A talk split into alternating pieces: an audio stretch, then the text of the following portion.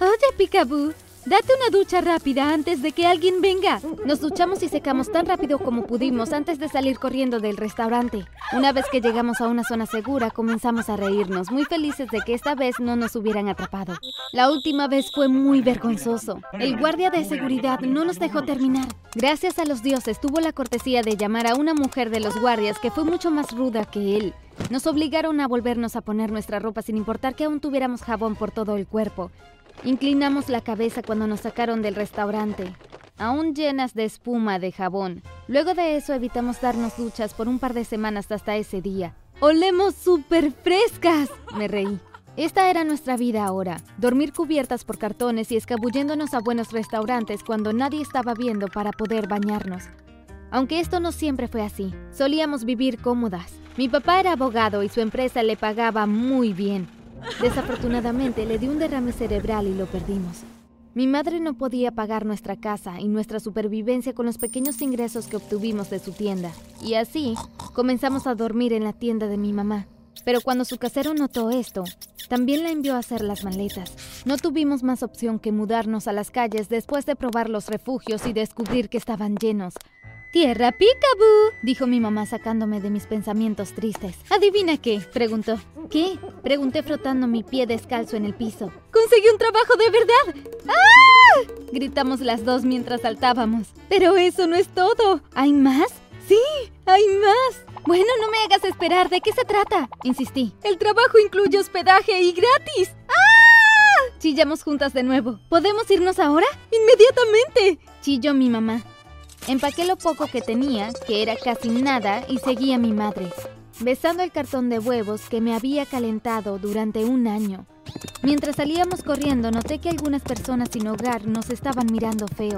Obviamente no estaban felices de que nuestras vidas hubieran mejorado. Me sentí mal por ellos, pero obviamente no podíamos llevarlos con nosotras.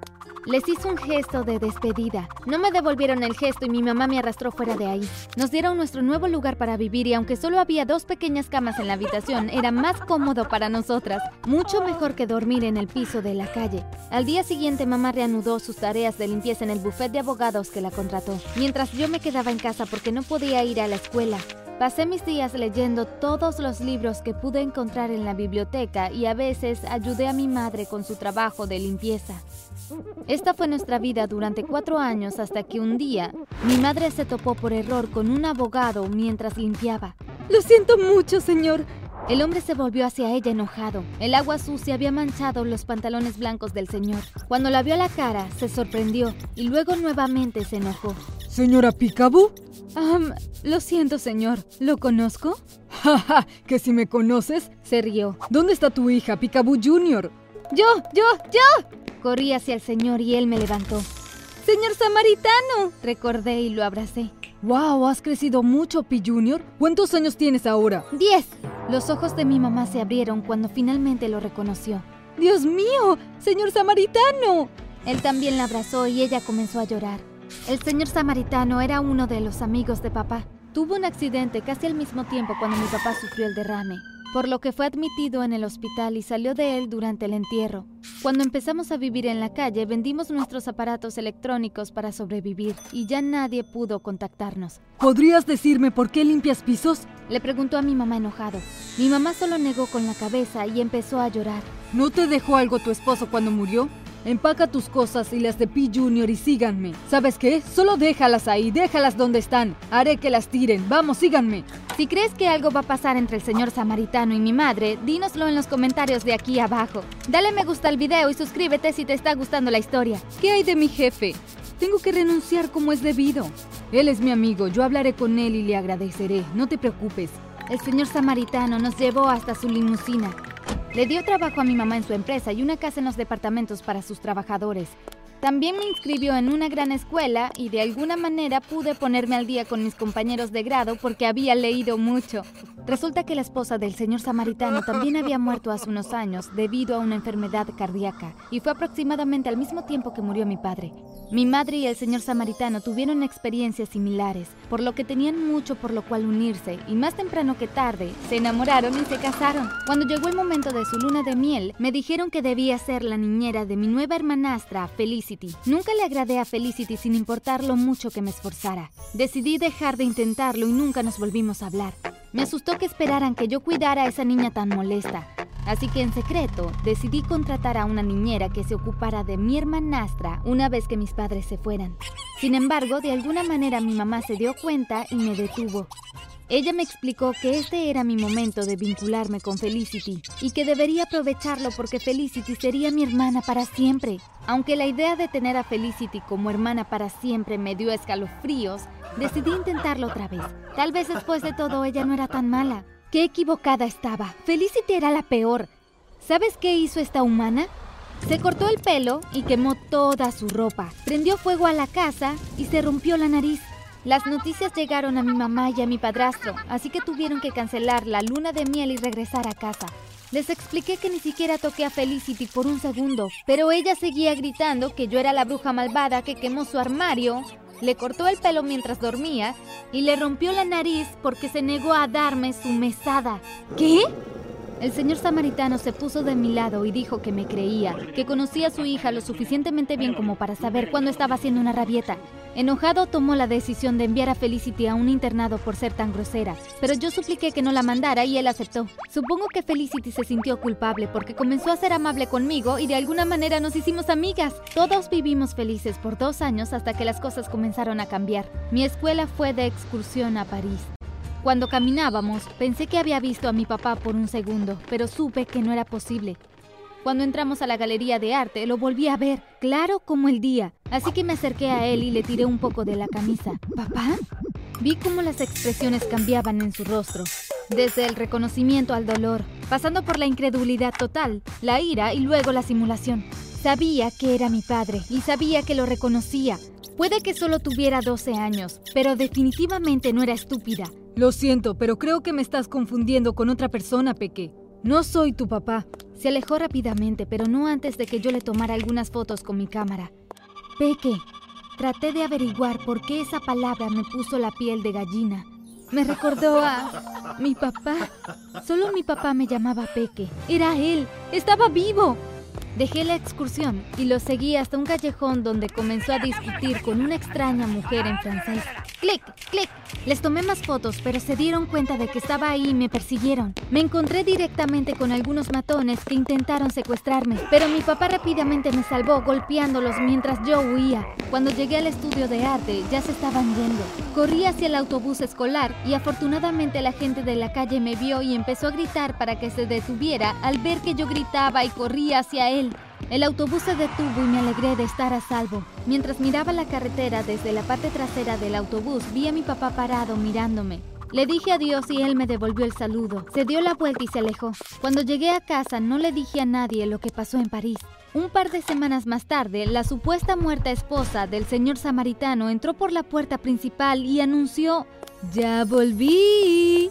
Se sorprendió de vernos a mi madre y a mí en la casa, así que preguntó, ¿quién eres? ¿Y qué estás haciendo en mi casa? Antes de desmayarse, llamamos al médico de cabecera para que la examinara y dijo que estaba perfectamente bien.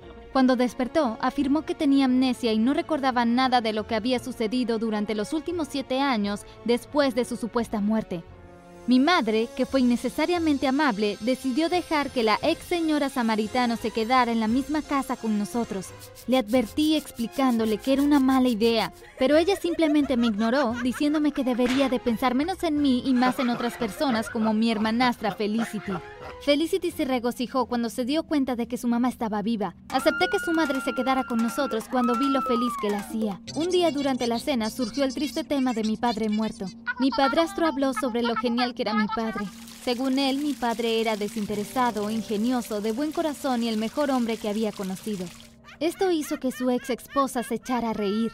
Discúlpenme, lo siento mucho, acabo de recordar algo gracioso. Lo siento mucho por interrumpir, estaré arriba en mi habitación. La reacción que tuvo cuando su ex marido elogió a mi padre fue cuestionable, así que finalmente decidí contarles a mis padres lo que pasó en París. Fui a mi lugar secreto en mi habitación para buscar mi cámara, pero para mi sorpresa estaba vacío. Mi cámara había sido robada. Sabía muy bien quién era el responsable de esto. Antes de que pudiera enfrentarla, la puerta se abrió y la mamá de Felicity entró. ¡Oh! ¿Qué estás buscando, cariño? Sabes muy bien lo que busco, porque tú lo tomaste. ¿Dónde está mi cámara? Ella solo se rió. Por eso viniste aquí, ¿no? ¿Te envió mi papá? ¿Para deshacerse de las fotos? ¿Por qué? ¿Por qué fingieron sus muertes y desaparecieron? Dejar atrás a sus hijos y a sus parejas. ¿Por qué? Porque nos enamoramos, niña tonta. Y todo iba bien hasta que llegaste a París y nos viste, echándolo todo a perder. Debería haberte golpeado ahí mismo, dijo mientras se acercaba a mí. ¿Qué hay de Felicity? ¿Qué hay de mí? ¿A quién le importa cualquiera de las dos? Un padre es suficiente. Como sea, ya obtuve lo que vine a buscar, dijo ella mientras se dirigía a la puerta. Para su sorpresa, inmediatamente que abrió la puerta, mi madre le dio una terrible bofetada. Posteriormente saltó sobre ella, haciéndolas entrar en una pelea. Felicity se quedó allí, llorando. El señor samaritano logró separarlas. Hizo que su ex esposa firmara los papeles de divorcio para legalizar su matrimonio con mi madre. Al ver lo enojado que estaban todos, firmó sin decir nada. Después mi padrastro la sacó de la casa y le dijo que no regresara. Estuvimos tristes luego de saber la verdad. Todos estaban notablemente heridos. Ni mi padre ni la madre de Felicity murieron. Ambos fingieron su muerte y huyeron juntos. Dejó a su esposo que la amaba y a su hija recién nacida Felicity completamente solos. Hasta el día de hoy a ella ni siquiera le importó haberlo hecho. Las acciones de mi padre fueron mucho peores. Todo este tiempo estuvimos sufriendo viviendo en las calles, comiendo sobras, limpiando las cosas de otras personas y él estaba viviendo feliz en París. No se molestó en dejarnos nada antes de fugarse. Simplemente se fue sin importarle cómo sobreviviríamos. Estábamos en la mesa del comedor, perdidos en nuestros pensamientos. Felicity y yo nos miramos a los ojos por un segundo y fue como si estuviésemos pensando lo mismo. ¿Qué hicimos para merecer tanto odio y dolor? Deberíamos ver una película, sugirió mi padrastro y estuvimos de acuerdo. Puso la película bajo la misma estrella y la miramos mientras comíamos palomitas de maíz, pizza y helado. Lloramos a moco suelto, pero en el fondo sabíamos que no estábamos llorando por la película. Dejábamos salir el dolor.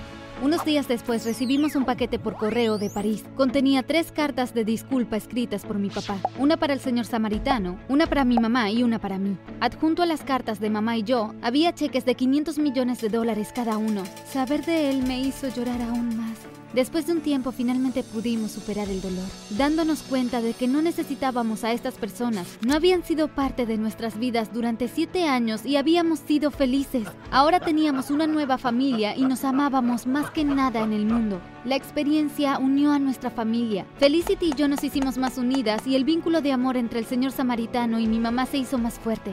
Recuerda que mereces ser amado. No importa por lo que hayas pasado o quién te haya lastimado en el pasado. Aún puedes encontrar el amor, la felicidad y la amistad otra vez. Si te gustó este video, suscríbete a nuestro canal, activa las notificaciones y cuéntanos si alguna vez te ha herido alguien que amaste en el pasado, incluyendo cómo lo superaste. Puede que sin saberlo ayudes a un extraño. Hasta otro video. Adiós.